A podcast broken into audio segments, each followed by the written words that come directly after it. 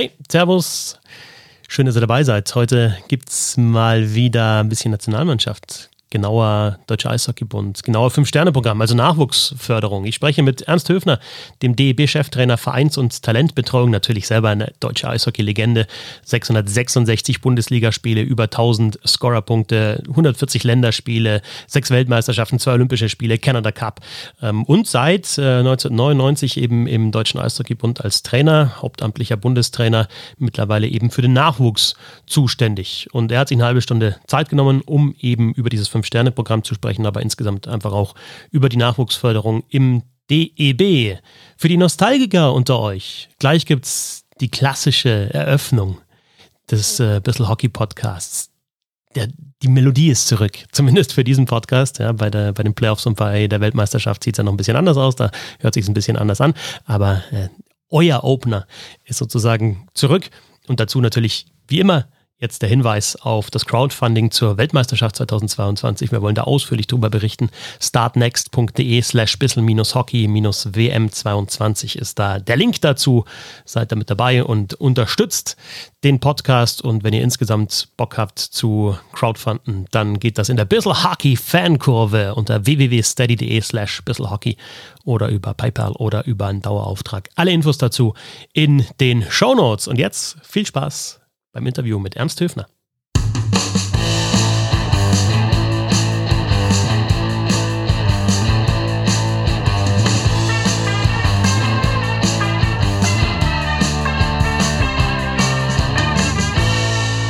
Habe der, schön, dass ihr dabei seid. Ich bin Christoph Fetzer. Bissel Hockey geht immer. Heute spreche ich mit Ernst Höfner, dem DB-Cheftrainer Vereins- und Talentbetreuung vor ein paar Tagen gab es die Nachricht, dass äh, wieder 58 Clubs im Fünf-Sterne-Programm zertifiziert worden sind.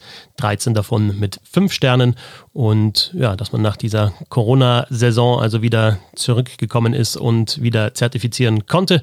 Und das alles möchte ich ja so, so ein bisschen besprechen und auch fragen, wohin der deutsche Nachwuchs geht und was so die Ziele sind für die nächsten Jahre. Mit Ernst Höfner. Schön, dass du dir die Zeit genommen hast. Hallo, grüß dich. Hallo, Servus, grüß dich, freut mich. Ja, Fünf-Sterne-Programm, das ist ja immer so ein, für mich immer so ein bisschen ja, abstrakt, auch dieses Powerplay 26. Ich weiß, was dahinter steckt, aber das sind sehr, sehr viele Zahlen. Ich würde mir wünschen, dass wir da so ein bisschen Licht auch mit reinbringen. So dunkel ist es gar nicht, aber vielleicht noch ein bisschen mehr Licht. Aber bevor wir darüber sprechen, würde mich schon interessieren, du bist seit 99 in verschiedenen Funktionen jetzt für den DEB tätig, jetzt zuletzt eben vor allem im Nachwuchs äh, für die Vereins- und Talentbetreuung, der Förderung von Nachwuchs. Was ist so gerade reizvoll an dieser speziellen Aufgabe? Ja, zunächst habe ich ja angefangen beim DEB als U20-Trainer, Bundestrainer und als Assistenzcoach im deutschen Eishockey mit Hans Zach äh, als erster Trainer. Und äh, in meiner langjährigen Erfahrung habe ich halt gesehen, dass wir immer bestimmte ähm, Defizite haben in dem Bereich äh, Jugendarbeit. Es kommen nicht genug Spieler, äh, werden nicht genug Spieler entwickelt. Und äh, wir haben immer in der Vergangenheit immer uns selber den schwarzen Peter zugeschoben. Manchmal haben wir gesagt, okay, der ist schuldig oder der ist schuldig. So und im Grunde haben wir habe ich gesagt, wir brauchen keinen Schuldigen, sondern wir brauchen eine Lösung. Wie kriegt man mehr gute Spieler ausgebildet und kriegen sie dann auch nach oben in die Nationalmannschaften? Das war der Hintergrund, um überhaupt auch mal zu sagen, äh, welche Lösungen können wir machen, um bei der U20 oder U18 dauerhaft in der höchsten Liga zu sein. Wenn du jetzt sagst, entwickeln, Spieler entwickeln, wahrscheinlich der erste Schritt ist erstmal überhaupt die Spieler zum Eishockey zu bringen und die Jugendlichen zum Eishockey zu bringen, also Spielerinnen und Spieler und dann weiter zu entwickeln. Das sind ja zwei Schritte, oder? Ja, es ist eben so, dass, äh, da, dadurch wurde natürlich auch in Verbindung mit der DL, mit Uli Liebsch, das Fünf-Sterne-Programm äh, entworfen und gegründet. Und äh, da beginnt ja immer die Basis. Äh, das erste ist immer Rekrutierung.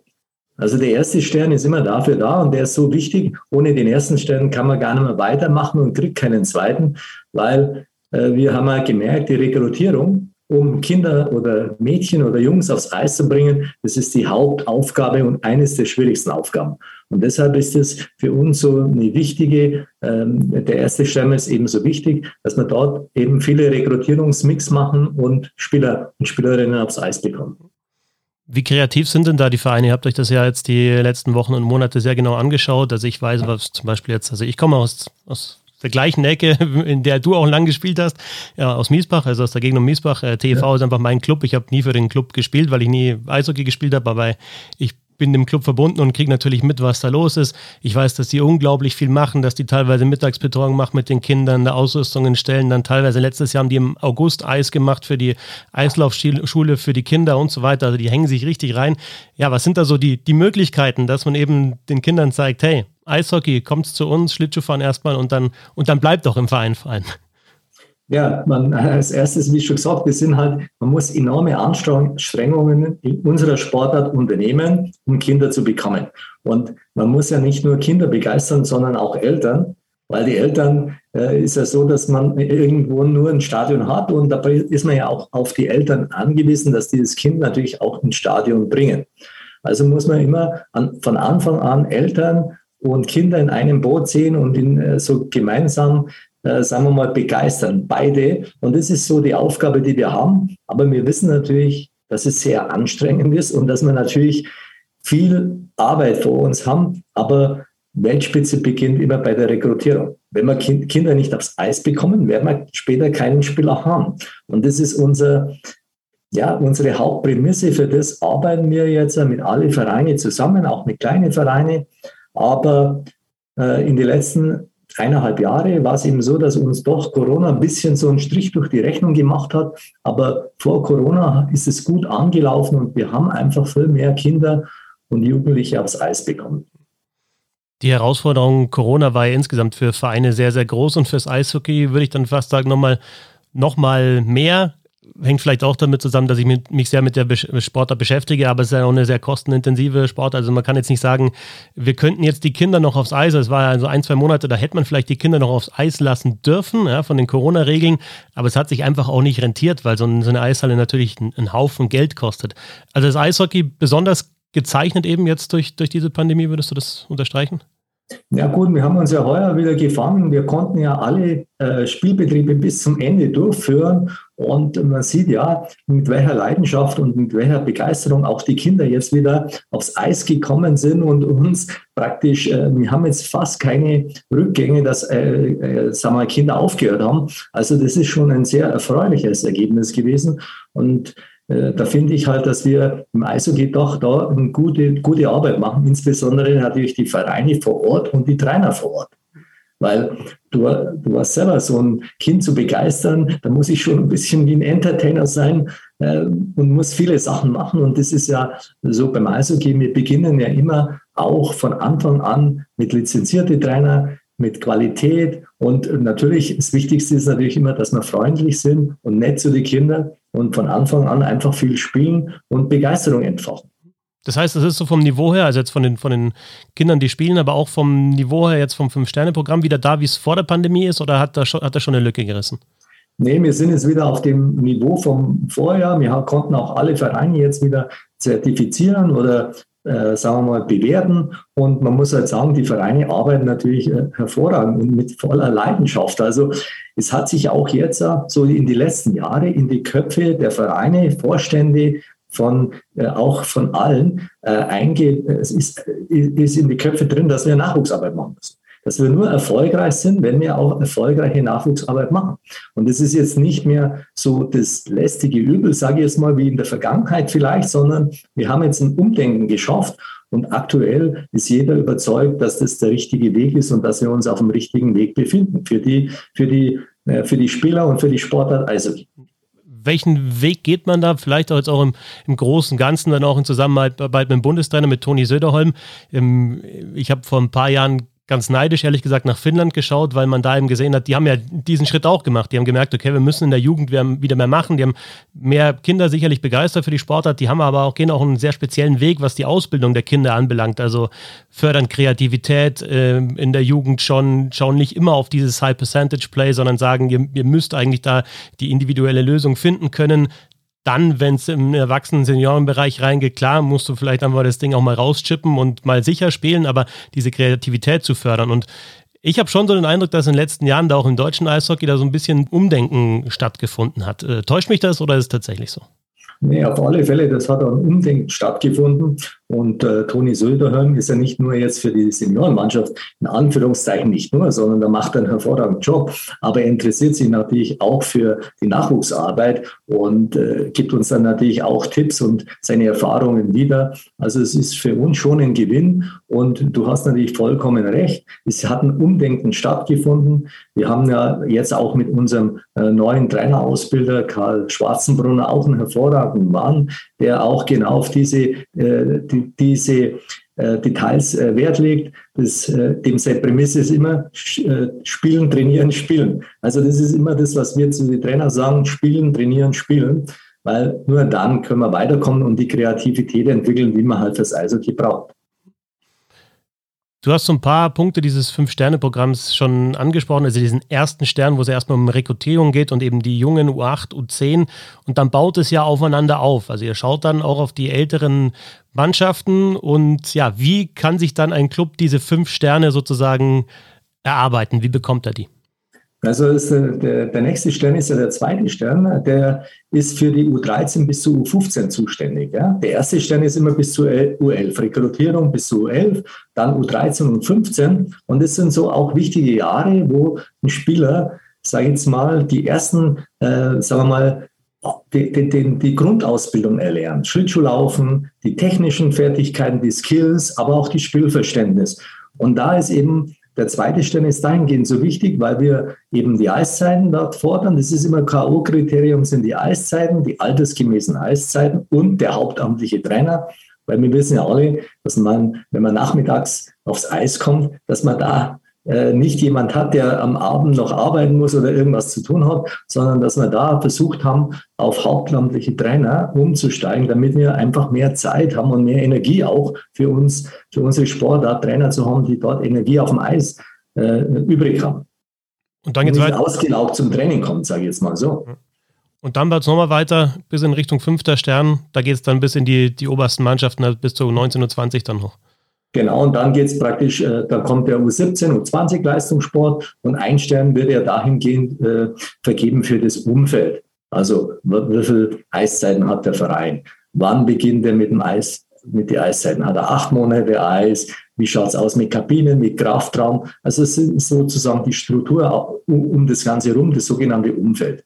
Und so kommen die fünf Sterne zusammen sind jetzt insgesamt 58 äh, Clubs zertifiziert worden. 13 von 58 haben die fünf Sterne bekommen. Das ist so knapp ein Viertel. Insgesamt 834.000 Euro ausgeschüttet. Bleiben wir vielleicht erstmal bei den, bei den Sternen. Also ein Viertel. Ähm, bist du da zufrieden? Hast du eine Zahl im Kopf? So und so viele bräuchten wir eigentlich mit fünf Sternen? Oder sagst du, ja, jeder, der, der eben mehr dazu kommt, ist gut, aber es gibt gar keine so eine, so eine Zielvereinbarung? Ja, also man, sagen wir mal so, es ist immer gut, wenn wir viele Mannschaften haben, die fünf Sterne haben, aber man ganz, äh, der, weil der wichtigste äh, Punkt ist natürlich, wie viele Mannschaften haben wir denn, die ein oder zwei Sterne haben? Weil wenn wir, wir haben jetzt 58 Vereine mit ein oder zwei Sternen, zumindest mal, aber wenn wir vielleicht das sogar äh, verdoppeln könnten, dann wären wir natürlich von der Breite her immer noch mal mit ein Stück näher an der Weltspitze. Also so die Zielzahl jetzt aus meiner Sicht, was ich jetzt für die Zukunft vielleicht sehen würde, wäre, wenn wir 100 Vereine bekommen, die alle, sagen wir mal, mindestens zwei Sterne haben. Das würde ja bedeuten, sie machen bis zu U13, U15, machen sie auf national höchstem Niveau Nachwuchsarbeit, haben hauptamtliche Trainer, haben Eiszeiten genug. Ja, das wäre halt schon ein, äh, äh, ein super Ziel. Und in, der, in dem Leistungssportbereich oder vier oder fünf Sterne sind mit 13 Fünf-Sterne-Clubs, das ist eine gute Zahl, die man jetzt schon erreicht haben. Man kann sich immer verbessern, aber das ist so mal die erste Zielmarke, die wir schon gut erreicht haben.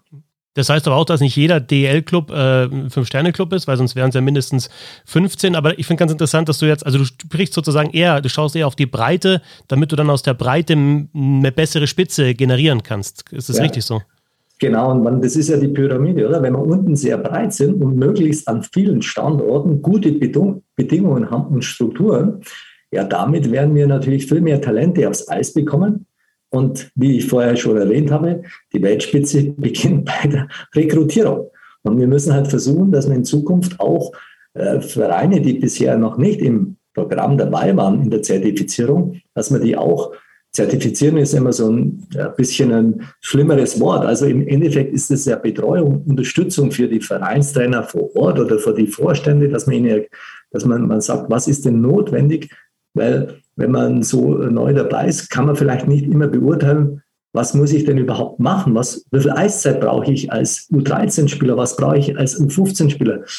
Das sind so die Voraussetzungen, die man immer so erklärt und äh, die Vereine natürlich auch dahingehend hilft. Die 834.000 Euro habe ich auch angesprochen. Ist tatsächlich so, um es mal runterzubrechen, rentiert es sich ähm, jetzt im Fünf-Sterne-Programm wirklich äh, Talente zu fördern? Also kommt da auch was an bei den Clubs? Oder ist es immer noch, ja, es ist immer natürlich viel ehrenamtliche Arbeit mit dabei. Aber ich ähm, ich habe so immer so im Kopf, jetzt auch wieder aus dem Süden gesprochen, ja, also ich komme eben aus der Gegend von Miesbach, ich weiß, dass da Kinder anfangen zu spielen, dann irgendwann, wenn die gut sind, klar, Rosenheim, Tölz ist da gleich in der Nähe, ähm, mhm. da ist es nicht weit, dann die spielen natürlich auch höher, dann geht es da weiter, dann so ab einem Alter 15, 16 sagt vielleicht jetzt hier im Süden äh, Red Bull Hockey Academy, oh, der ist gut, ja, den können wir vielleicht brauchen, den entwickeln wir weiter. Irgendwann kommt der Spieler dann eben ähm, in die DEL und ist Nationalspieler und äh, in Miesbach denkt sich vielleicht eine Mama, boah, da, dem habe ich immer das Essen gebracht, ja, als, als Siebenjährigen und so. Dem weiß ich noch, den habe ich mir aufs Eis oder habe ich ihm die Schuhbäntel, äh, Schuhbantel gebunden. Aber was kommt dann so finanziell an? Also so, so ein Beispiel, den ich wirklich jetzt konkret auch, bei dem weiß ich, seit er 12, 13 ist, also gut, ist Andi Eder. Ja, der hat eigentlich genau den Weg eben verfolgt. Der war dann zwischenzeitlich auch in Nordamerika noch mit dazu. Aber es ist ja tatsächlich so, du bringst dann aus einem Verein wie TV Miesbach, ein kleiner Verein, sorry, dass ich immer so die, die Homie-Karte hier spiele, aber das ist eben halt der Verein, bei dem ich mich auskenne, bringst du dann irgendwann jemanden in die Nationalmannschaft. Ja, das ist ja das, wo wir sagen, je mehr Vereine wir haben und jeder Verein, weil du sprichst jetzt immer von kleinen Verein, aber ein kleiner Verein kann genauso einen Weltklasse-Spieler entdecken oder aufs Eis bringen wie ein großer Verein. Also äh, natürlich ist es immer so, dass so diese Gelder, das ist ja immer eine Mitfinanzierung. Also das ist nie eine Finanzierung, wo man äh, alles abdecken kann, sondern man lebt ja immer noch von Ehrenamt, von Engagement, von den Vereinen, von Eltern, von vielen, von vielen Menschen im Verein. Das ist ja, Verein heißt ja im Endeffekt Nachwuchsverein, dass es noch nicht so professionell zugeht wie in, in der DL. Aber äh, das ist ja das, wo man im Endeffekt äh, die alle unterstützen können oder wollen. Und die zwei Ederbrüder sind ja ein gutes Beispiel, die halt so einen Weg gegangen sind und sich absolut top entwickelt haben und von so einem, einem sogenannten kleinen Verein kommen. Wobei ich immer, immer in der Meinung bin, es gibt keine kleinen Vereine, sondern es gibt Vereine, die äh, rekrutieren, Eishockey-Spieler aufs Eis bringen oder Spielerinnen und dort einen guten Job machen. Und die sind auch weiterhin die Basis, oder, des deutschen Eishockeys. Also wir sind halt jetzt, also wir sind beide jetzt im Süden, ich kenne mich hier am besten aus, deswegen nehme ich jetzt immer den Süden, ist im Westen oder gegen Berlin natürlich ganz genauso im Osten, aber jetzt gerade so eben Miesbach, Rosenheim, Bad Tölz, äh, Landshut, dann in die andere Richtung, Füssen, Kaufbeuren, also die Allgäuer Vereine und so weiter und so fort, die bilden schon auch die Basis des deutschen Eishockeys. Also jetzt beispielhaft jetzt im Süden, aber in anderen äh, Regionen des Landes ja auch. Ja, man ist klar, der Landesverband Bayern hat dann mit Abstand die meisten Eisstadien und macht halt einfach, äh, sind die meisten Vereine äh, dort äh, beheimatet.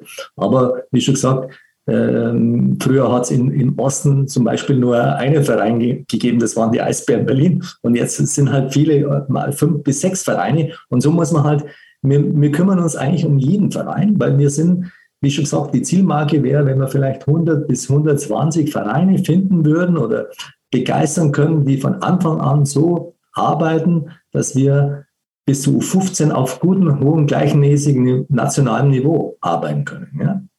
Und momentan sind wir halt da noch äh, am Arbeiten. Es ist nur das Potenzial, wo uns nach oben noch mal ein Stück weiter bringt. Aber die Vereine arbeiten jetzt schon, wie ich schon gesagt habe, es hat ein Umdenken stattgefunden. Sie arbeiten jetzt überall schon für die Nachwuchsarbeit. Und es ist, jeder denkt sich, okay, ich will auch eine gute Nachwuchsarbeit haben und gibt sich Mühe und Begeisterung, Leidenschaft, das kommt alles mit dazu. Jetzt sind wir sehr in der Struktur natürlich drin. Mich würde auch mal interessieren, das ist eine Sache, über die ich mich äh, ja, gern schlau mache, beziehungsweise über die ich gern nachdenke. Wie, ab wann in der Jugend fängt eigentlich dieser kompetitive Gedanke an? Weil du hast jetzt auch schon über Spaß gesprochen, ja, spielen, trainieren, spielen, immer natürlich Spaß haben, lachen, wichtig, um hinzukommen zum Sport. Irgendwann muss es ja umschalten in Richtung, du willst ja zumindest einen Teil dieser Spielerinnen und Spieler dann auch in eine hohe Liga dann auch bringen, vielleicht in die Nationalmannschaft bringen. Und da geht es halt dann einfach um mindestens ein Tor mehr schießen als der Gegner. Also wann setzt das so ein oder wann soll es aus deiner Sicht aus einsetzen, dass es dann einfach mehr in Richtung ja, Sieg und Niederlage geht und wie lange kann man das mit dem Spaß noch aufhalten? Also natürlich soll es immer Spaß machen, schon klar, aber irgendwann kommt wahrscheinlich so der Cut, wo du dann merkst, okay, jetzt geht es halt richtig zur Sache und jetzt äh, ja, ist es einfach, zählen halt die Punkte. Ja, ich meine, im Nachwuchs geht es halt immer darum, natürlich, es geht um, dass man auch Spiele gewinnen. Das ist ja logisch, weil die Spieler gehen aufs Eis, wollen Spiele gewinnen und wollen, wir wollen uns auch messen. Aber es darf nie so sein, dass man Spiele gewinnt um den Preis, dass man einfach die Scheibe nur raushaut, dass man nur noch die Scheibe weghaut, dass man ja keinen Fehler macht. Das ist ja im Nachwuchs nicht äh, das Ziel des Spiels, sondern wir wollen natürlich im, äh, in, in einem Meisterschaftsspiel oder wenn es um was geht, auch äh, einen guten Pass machen, Mitspieler passen, auch mal eins gegen eins versuchen, vorbeizukommen an einem Gegner. Und wenn man dann mal einen Fehler macht, dann kriegt man halt mal ein Tor und es kann sein, dass man auch mal ein Spiel verliert. Aber wir sind ja noch nicht im Profibereich, wo ich keinen Fehler mehr machen darf. Aber wenn ich es eben nicht lerne, bei der U17 oder bei der U20 auch mal zu spielen, wann soll ich es denn lernen? Also das heißt, ich muss alle, ich muss in meinem Werkzeugkörper alles drin haben. Ich muss einen guten Pass spielen können, äh, die Scheibe raushauen, das kann ich dann immer noch. Da brauche ich nicht so viel lernen. Also das ist dafür da, da nehmen wir Einfluss auf die Trainer, dass zwar Gewinnen für die Spieler wichtig ist, aber nicht um den Preis, jemanden nicht zu entwickeln. Das ist eine ganz klare Aussage wenn wir in den Erwachsenenbereich schauen, waren natürlich in den letzten Jahren große Erfolge da bei der Nationalmannschaft. 2018 natürlich Silbermedaillen gewinnen unter Marco Sturm, ähm, WM-Halbfinale unter Toni Söderholm. Ich hatte so einen Eindruck, mit Marco Sturm kam mehr Selbstbewusstsein auch äh, ins deutsche Eishockey. Also einfach dieses, ja, wir sind wer und wir wollen auch uns nicht verstecken und nicht nur verteidigen, sondern auch agieren mit Toni Söderholm vielleicht dann noch mehr dieses, ja, was du gerade gesagt hast, einen guten Pass spielen, auch die Scheibe haben, also wirklich auch mit der Scheibe agieren. Ist es so die Entwicklung der letzten Jahre und ja, was kann der Nachwuchs dazu beitragen, dass es da ja auch in die richtige Richtung geht? Ja, bei uns ist ja so, was du, wir haben ja auch, äh, du, du musst ja sagen, das ist jetzt die oberste Spitze, ja, wo wir anschauen. Aber wir sind dann natürlich im Nachwuchs auch seit Jahren bei der U20 oder bei der U18 in die höchsten Ligen. Und wir spielen dort auf Augenhöhe mit, wo wir früher einfach klare Niederlagen gehabt haben, spielen wir jetzt auf Augenhöhe mit und sind immer gut platziert. Also das heißt, wir haben eine hohe Anzahl an gute Spieler auch in den letzten Jahren entwickelt, von über Torhüter angefangen bis Spieler wie jetzt äh, den äh, Stützle oder den äh, Reichel Lukas, den Piterka, das sind ja alle Spieler, die auch das Interesse des, äh, der NHL gefunden haben. Also, und den, äh, sagen wir mal, den Moritz Seider. Und es sind halt auch viele gute Spieler jetzt bei uns. Aber du hast natürlich auch recht. Der Marco Sturm, der hat halt im Endeffekt auch der Nationalmannschaft jetzt in, angefangen zu sagen, wir sind wer. Das Gleiche geht es über den Huni Södermann weiter. Wir brauchen uns gegen niemand mehr zu verstecken. Und so treten ja auch die Spieler auch auf, muss man ganz klar sagen. Aber es geht schon im Nachwuchs los. Ich, ich gieße so ein bisschen jetzt in dieser Saison ein bisschen Wasser in den Wein, weil du hast jetzt ein paar Namen angesprochen, das sind einfach auch wirklich super Spieler. Also ich habe mich jetzt äh, diese Woche nochmal intensiver mit Moritz Seider beschäftigt, der ist 21 jetzt geworden, Anfang April, der, der spielt da seinen Stiefel runter, es ist unglaublich. Es sind aber natürlich auch ja, in gewissem Maß auch Einzelfälle jetzt in den letzten Jahren dann eben verstärkt natürlich. Wenn wir jetzt in dieser Saison schauen, gab es in der DEL die Wahl Junior des Jahres. Da hat jetzt Philipp Dietl gewonnen, der die Geschichte ist natürlich super, ja. Als 17-jähriger Straubinger Niederbayer spielt er gegen München, gegen die Großstadt und hat da gleich einen Shutout, aber er hat halt insgesamt auch nur vier Spiele gemacht. Das ist eher die, die Story. Es gab jetzt bei den Rookies oder Junior hieß es jetzt in dem Jahr, gab es jetzt keinen, der so rausgestochen ist wie in den letzten Jahren, eben die, die du angesprochen hast. Äh, Seider und Stützle waren eben die letzten Rookie des Jahres oder auch selbst dann ein, ein Florian Elias zum Beispiel noch, wo du meinst, der spielt halt schon in, in den Teenagerjahren da ganz gut mit. Ähm, ja, was muss passieren, damit das eben Jahr für Jahr, also es ist klar, dass es nicht Jahr für Jahr so Ausnahmeerscheinungen gibt, aber es, also, es war jetzt in der Saison so ein kleines Loch, würde ich sagen, oder widersprichst du mir da? Ja, es ist halt so, es hat, man, kann natürlich nicht jedes Jahr vielleicht Nummer 1 drauf rausbringen oder mehrere Nummer 1 drauf. Das waren ja jetzt äh, die vergangenen fünf Jahre, waren ja drei Jahre hintereinander immer Nummer 1 drauf. Mit dem Bob, mit dem Seiter, mit dem Stürzle, mit dem Reichel. Also, und das ist schon auch natürlich ein Anspruch, den wir haben, dass wir immer äh, Spieler in den Draft reinbringen wollen. Aber wir haben jetzt wieder auch viele Spieler, junge Spieler, die auch in der DL Fuß gefasst haben. In der Pandemiezeit haben sie die Chance bekommen und die haben sie halt auch genutzt. Wir haben ja jetzt auch, sage ich jetzt mal, internationale Verteidiger, nicht nur den Moritz Seider, sondern wenn ich jetzt an den Super denke von München, der dort eine super Rolle spielt, das haben wir auch gesehen bei der U20-WM. Unser äh, Achillesferse war in der Vergangenheit oft die Verteidiger, aber da haben wir jetzt ja durch Programme natürlich auch aufgeholt, eben äh, indem wir gesagt haben, wir wollen nicht nur die Scheibe weghauen, sondern wir wollen spielerisch alles lösen. Und ich bin ja auch regelmäßig jetzt immer wieder bei den Sichtungen, U15 Bundessichtungen dabei. Und ich sehe, dass wir regelmäßig mehr gut ausgebildete Spieler haben, wo, wo wir jetzt äh, von den Skills her ganz anders sind als früher. Also man kann an deutlichen, man kann deutlichen Ausbildungserfolg, äh, den, den, den kann man halt sehen. Gibt es da so eine Zahl, wie lange man warten muss, bis man sich, also wenn man sich darauf konzentriert und sagt, okay, das ist jetzt die Spielweise, moderne Verteidiger hat halt die Scheibe auch viel am Schläger, trägt die auch ins gegnerische Drittel rein. Es ist nicht nur ähm, Glass and Out und, und, und Checks fahren, sondern einfach auch das Spiel ja gestalten und das merkt man und man merkt, das Eishockey bewegt sich dahin und man merkt, ups, wir haben da natürlich einen Moritz Seider Ausnahmeerscheinung, aber sonst haben wir da eine große Lücke. Also jetzt haben zum Beispiel Christian Ehrhoff hat jetzt aufgehört, ähm, jetzt auch als, als, als DL-Verteidiger, Janik Seidenberg hat jetzt seine Karriere in der Nationalmannschaft äh, beendet. Das war auch einer, der immer wirklich mit, mit der Scheibe am am Schläger viel machen konnte. Und, und zwischen den, ja, so Mitte 30, Ende 30-Jährigen bis eben Anfang 20 ist schon in, in dem Bereich eine Lücke. Toni Sodermann hat das letztes Jahr vor der Weltmeisterschaft auch im Interview bei uns angesprochen. Äh, wie lange dauert es, bis man da eben merkt, uh, da haben wir jetzt Nachholbedarf und dann aber auch Spieler bekommt, die dann eben genau das wieder liefern, das man braucht? Ja gut, wir haben natürlich das festgestellt vor mehreren Jahren schon und haben daran gearbeitet. Und die ersten Früchte kommen jetzt auch. Wir haben auch in der Vergangenheit, hat es ja bei uns auch keine Torhüter-Trainer gegeben. Jetzt hat ja jeder Verein hat ja jetzt auch einen, einen Trainer, der jetzt sich ein, ausschließlich für die Torhüter, äh, um die Torhüter kümmert. Und da sind wir auch auf einem guten Weg. Das kann man auch in Sichtungen sehen. Wir kommen, jetzt kommen wieder hervorragende Torhüter nach. Die haben es natürlich ein bisschen schwerer. Das zweitschwerste haben es die Verteidiger. Aber ich, ich, wir können diese erfahrenen Spieler ersetzen. Ich will sagen, wir brauchen halt immer drei, vier Jahre Erfahrung, auch in der Nationalmannschaft.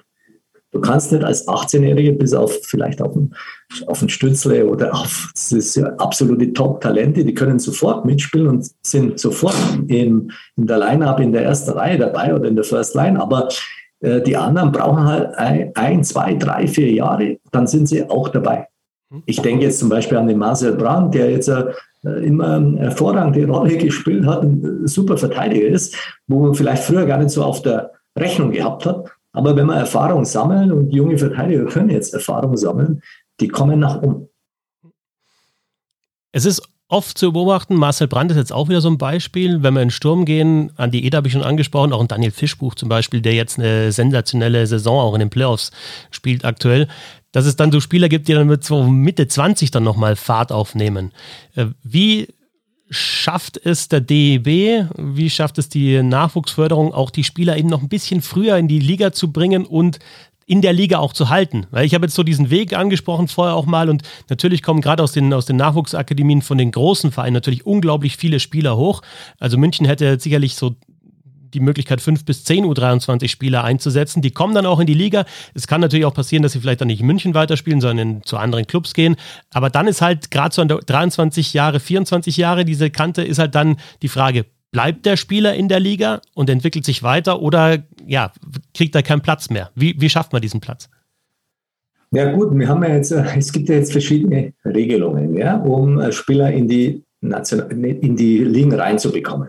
Es gibt eine Regelung bei der DEL, wo U23-Regelung ist, wo man für junge Spieler äh, die versucht reinzubekommen. Das gleiche gilt auch natürlich für die, U, für die DL2 mit U21-Regeln.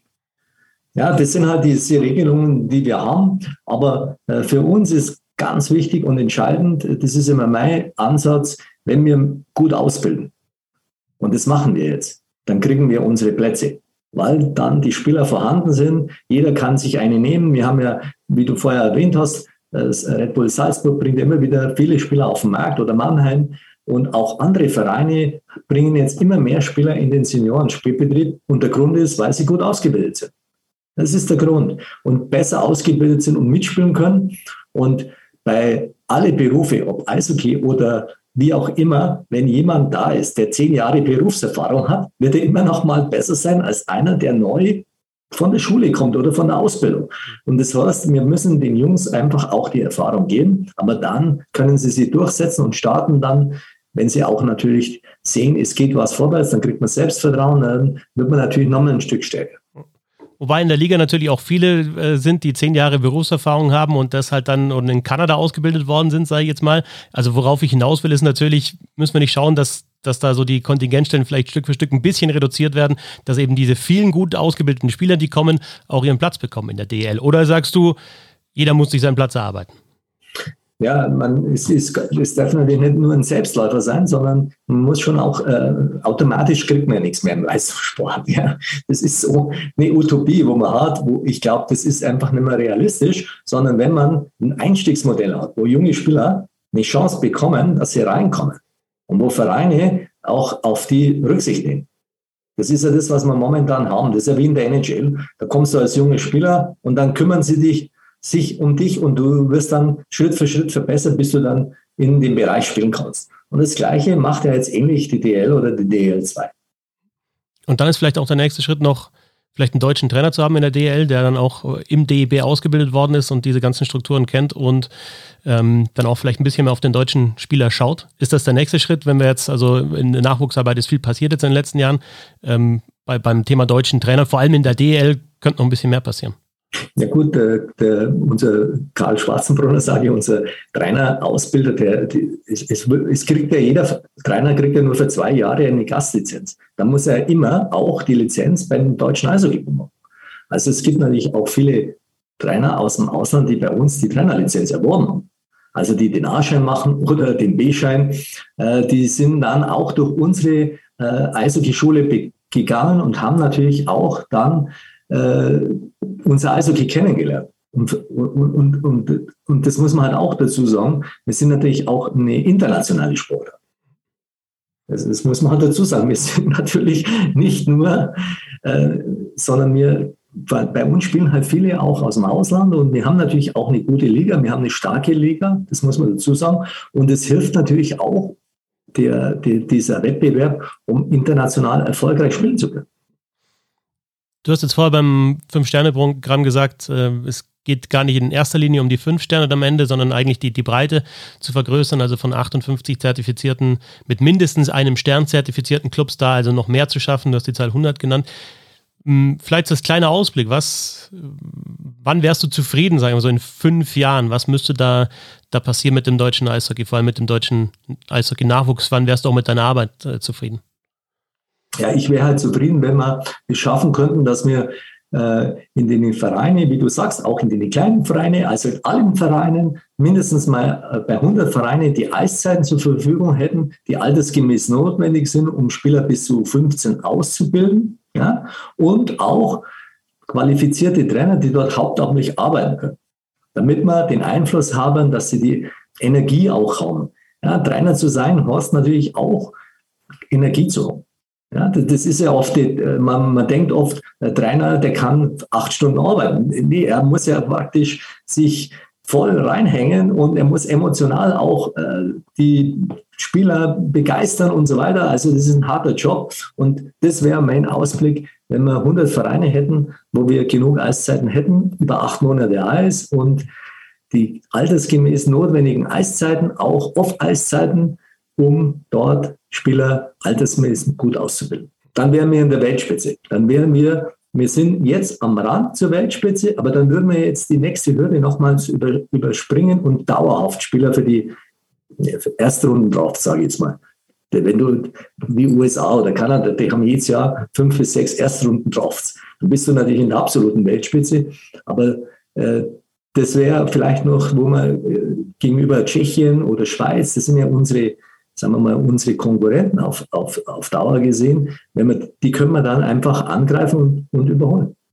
Also die Weltspitze beginnt im Nachwuchs, nehmen wir mit aus dem Gespräch. Die Weltspitze beginnt bei der Rekrutierung. Ja. Wenn ich keinen entdecke, ja, wenn ich den nicht aufs Eis bringe, wird er, ist es vielleicht ein Weltklasse-Spieler, aber wir werden ihn nie äh, sehen auf dem Markt. Das nehme ich auf jeden Fall mit, weil ich ja natürlich immer, man schaut immer auf die fünf Sterne natürlich, man schaut immer auf die Bestmarke, aber das fand ich auch interessant, dass es natürlich erstmal überhaupt darum geht, diesen ersten Stern vergeben zu können, also Vereine zu haben, die eben rekrutieren, die auch äh, Kinder dafür begeistern, Eishockey zu spielen. Ja. Ernst Höfner, vielen Dank, hat sehr viel Spaß gemacht. Danke für die Zeit. Alles klar, besten Dank. Ja. Alles Gute für dich. Danke, ebenfalls. Ja. Und danke natürlich auch an euch fürs Zuhören.